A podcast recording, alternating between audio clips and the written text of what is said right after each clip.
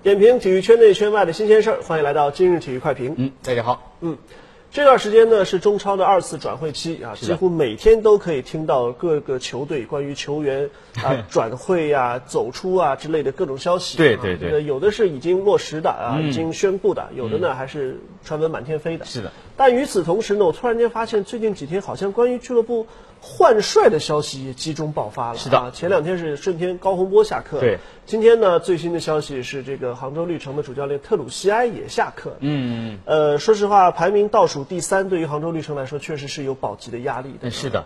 呃，但是特鲁西埃作为一个曾经在亚洲证明过自己的主教练，好像在中国总显得有点水土不服。对。特鲁西埃人称白巫师啊，通常在西方的这个文化观念里面，白巫师呢是拥有点石成金的神奇能力的。但是到了中国以后，在深圳、在杭州，他似乎都没有找到成功之道。呃，大家应该知道，在去年十二月的时候，特鲁西埃刚刚来到杭州绿城的时候，曾经带领杭州绿城打过四场热身赛，对手有包括上海上港、北京国安、江苏舜天这样强有力的对手。但是那个时候热身赛的成绩相当的不错，那个段时间可能。算是特鲁西埃和绿城之间的这个蜜月期，但是之后这支球队的成绩一直是不温不火，保持在中游，而恰恰是在前两轮连输两场，特别是输给了上海申鑫这一场比赛，让整个绿城上下突然没了方向，而且现在中超竞争之激烈，这样丢掉的六分让杭州绿城马上呃跌到了降级区。对于俱乐部高层来讲，或许换掉特鲁西埃正需要这样一个借口。这样一个当口，于是才是顺理成章的事情。而且俱乐部给出的说法也挺有意思，嗯、说特鲁奇埃不是不好，对，而是太好，对，他适合执教强队，而不是这些保级的队伍啊。我们现在要保级了，所以呢要用回本土教练。只能说这腹黑的黑的非常厉害的啊。上个赛季带领球队成功保级的杨吉，现在又紧急复出了啊。对对那么应该说。这是绿城自己的一个想法，呃、想法呃也无可厚非吧。毕竟成绩是第一位的啊，要保住中超资格。那么，其实到特鲁西埃为止呢，这个赛季中超上半段已经有六位主教练下课了。是的。呃，除了最早的郭光奇和后来朱炯之外呢，嗯，后面这几位基本上就是集中在从这个联赛间歇期小间歇期到这个二次转会期这个这一段时间里面，包括卡纳瓦罗啊，还有长春亚泰的高进港和。江苏的高洪波和现在的特鲁西埃，对，呃，但是在我看来，其实帅位不太稳固的还远不止这几位，那这是已经下课的，那其实还有一些的，嗯，呃，相比之下帅位并不稳固。一个是传闻当中库卡因为要停赛那么长时间，对，走还是不走啊？嗯，鲁能一方面一直在挺他，对，但是呢，我觉得一个主帅如果这么长时间不能临场指挥的话，任何俱乐部都是要做一定的考虑。那当然啊，另外呢，其实。接下来就要对阵的上海申花和广州富力，这两支球队目前的情况也都不好。是的，呃，从绝对成绩来说呢，这两支球队还不至于说沦落到保级的这么这么惨。嗯，但是从赛季初的投入和大家对他们的预期来说，是有相当大的差距的。对啊，从这个角度来讲，这些人的。整个一个感觉就是朝不保夕。什么叫朝不保夕？你成绩尚能够达到俱乐部的要求呢，暂时不动你。一旦你的成绩远低于俱乐部的预期，那么对不起，请你让位。库卡是一个另类，因为遭遇到了某个这个魂不吝的呃裁判，所以才出现了这样的闹剧。但是包括吉洛，包括这个广州富力的孔特拉。都存在于和球队的配比度不够的问题，都存在于一个高开低走的问题。特别是孔特拉在赛季初，不管是亚冠还是中超里面打得非常不错。当时我就说，如果孔特拉坚持用这样一套阵容去征战，他迟早会遭遇到苦果。哎，果然是如此。当球员主力球员纷纷受伤之后，孔特拉似乎就玩不转了。所以说，广州富力现在一方面在谋求这个主主力的加强，另一方面很有可能已经开始寻求继任者。嗯。呃，所以看来这个现在的中超啊，嗯、呃，你怎么说呢？你说它浮躁也好啊，对，或者说没有长心啊，或者、嗯、呃，这个怎么说？这个很多东西呢，确实在成绩的压力面前，嗯，很多俱乐部呃或主动或被动的去做出一些调整。哎，对的。啊、那么相比之下呢，现在日子比较好过的主教练呢？这个除了北京国安呃那个曼萨诺，曼萨诺、啊、没什么问题之外，上港、啊、反倒是、呃、上港对现在也挺好，对吧？反倒是像河南建业的贾秀全、石家庄永昌的亚森这样的。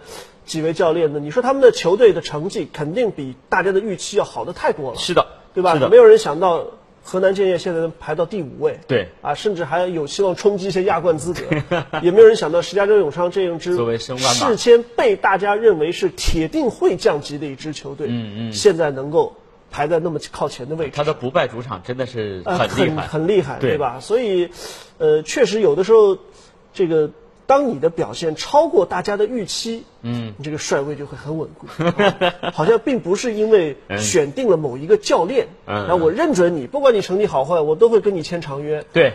好像现在这种事不大有了啊。呃，其实从去年开始，国内对于足球的投入关注已经形成了一个超乎预期的一个热情度。呃，在这种热情的逼催下，呃，整个中超的投入度是非常的可怕，军备竞赛的这个升级也就大家都能看得到。而随之而来的就是你请名将，我请名帅；你请大牌球员，我请大牌外援，这样的一个升级。如果不出成绩，对于俱乐部来说是怎么都说不过去的。所以说，整个的感觉里面，这样一个中超的备战就出现了。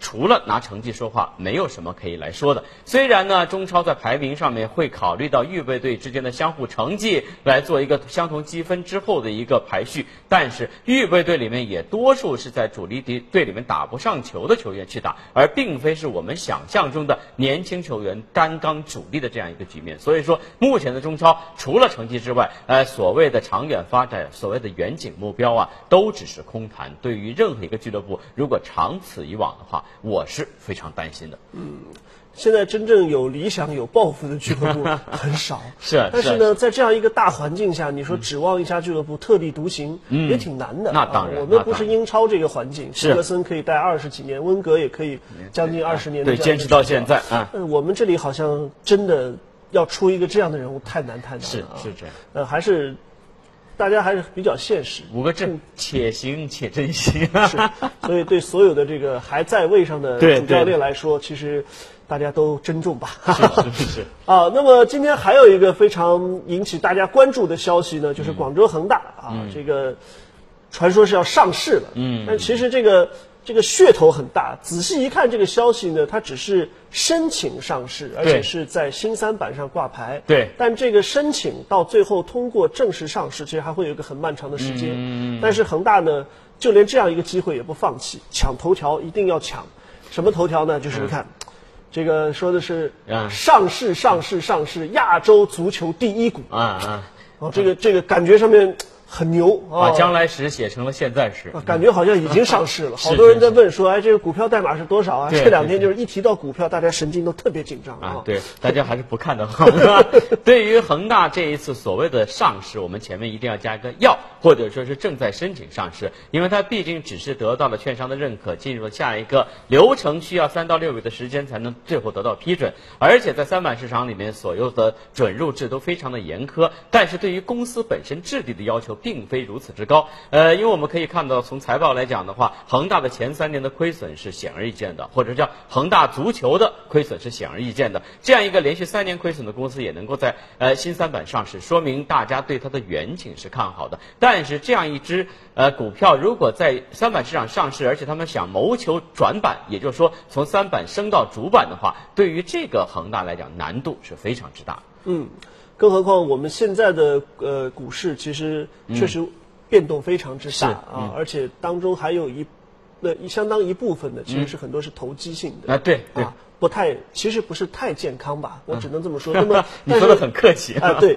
那么实际上对于恒大来说，也要掂量掂量啊，真的进去了，你是呃借这个平台能够。集更集到更多的资金，对吧？能够帮助足球更大的发展，嗯，还是对恒大集团来说，只是把足球这一块资产剥离出它的主体，嗯，让它的这个恒大地产这一块可以集中原来的本主业，对不至于被这个负债的足球所拖累，嗯，这个都是值得大家呃，这个叫做一举多得的一个做法。呃，而且呢，就是说大家一直说上市上市，其实北京国安足球俱乐部也在谋求相同的三板市场的上市，只不过这一次被恒大抢了头条而已而已啊。北京国安只能当一回汪峰。那么，但是整个的感觉来讲，也许随着足球热潮的不断掀起，这个足球俱乐部上市会在亚洲，在中国成为一种可能性。就像曼联，就像呃很多这种国外的这个。个足球俱乐部上市一样，也许这只是尝鲜的开始。但是，虽然对于他的远景发展，本人并不是太看好，但是能够勇于尝试，对于足球将来的发展总是有些好处。嗯，至少是一种探索，一种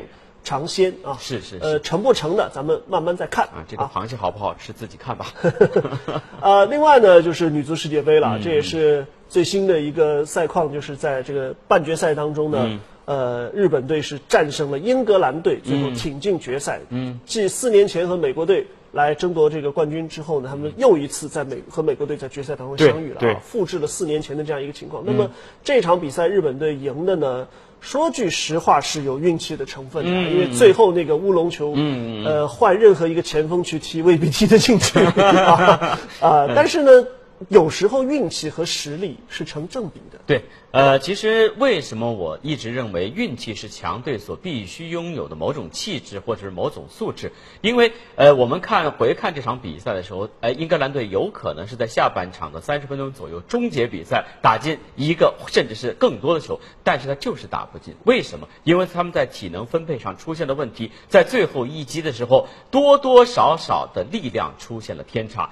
该最后一个乌龙球也是后卫那一脚蹬不起来，造成了动作走形，射出了一个诡异的乌龙球。大部分乌龙球都是漂亮的进球，这也 让这个日本队捡了一个天大的便宜。但也证明日本队在下半场对于体能的分配，对于对方的消耗达到了某种极致的程度，才让最能够克日本队的英格兰队。隐恨，所以这个时候我们说运气确实是一方面，但是球队的实力放在那里。嗯，日本这些年在青训上的培养啊，确实是他们在女足这个层面上也是。呃，层出不穷，很多优秀的球员。那么我们赛季呃，在这场这一届杯赛开始之前，对他的预判呢是可能会有一些青黄不接，嗯呃，整体实力会略有下降啊。但是也要看到，其实底蕴是摆在那边的。对，卫冕冠军的气质还是在的。那个时候我们我们的猜测是四强，对对对。啊、但是他现在是绝对是有卫冕的可能性了啊。是，嗯，呃，那么作为英格兰呢，包括和法国一样，这些年都是属于崛起比较快的，在女足领域啊，对对对这些呢也是男足的传统的强队吧，嗯嗯，啊，所以英格兰队这一次的这个出局呢，我们看到这个。进乌龙球的球员哭得很伤心，啊这也是女足特有的 梨花特别带雨 啊特别让大家同情。这要搁一男足，我估计不会这么，也就这么回事也就这么回事。对，其实这里面我们这个标题里面提到一个概念，虽然美日之争是目前的一个呃一个最后决赛的结果，嗯但是对于整个的呃世界女足的发展角度来讲，法国和德国那场比赛可能才是本届女足世界杯里面的一场巅峰之战。呃，因为法国和德国所展现出来的技术素养，已经为整个女足的发展打开了一个新的技术体系。特别是法国在普拉蒂尼的倡导之下，近十年的发展是用神速来来体现啊。他们现在的世界排名第三，在和德国的较量当中是完全不落下风。当然，哎，就是被球风相克，加上一点点运气的成分，最后只能是饮恨点球出局。但是法国和德国以及包括现在的英格兰很多欧洲的女足球队的实力的增长，已经让我们非常非常的意外。中国队一定要继续加油。确实，嗯，日本队这次能进决赛，这个分组抽签也占了很大的啊占了便宜天大的便宜如果啊他们在半决赛中遇到的是法国或者德国，那就真不好很说了难过关对吧？对所以说要看到整个世界足坛的女足的水平，其实也在不断的发展，而嗯且技战术层面的革新正在不断的对，向前。好的，节目最后呢，欢迎观众朋友们通过五星体育的官方互动平台三 w 点哇五点 com 和今日体育快评的新浪微博及微信订阅号来参与我们的节目互动。在快评之后呢，也请继续关注五星体育和劲爆体育带来的其他精彩内容。体育不仅仅是比分，今天就到这儿了，再见。再见。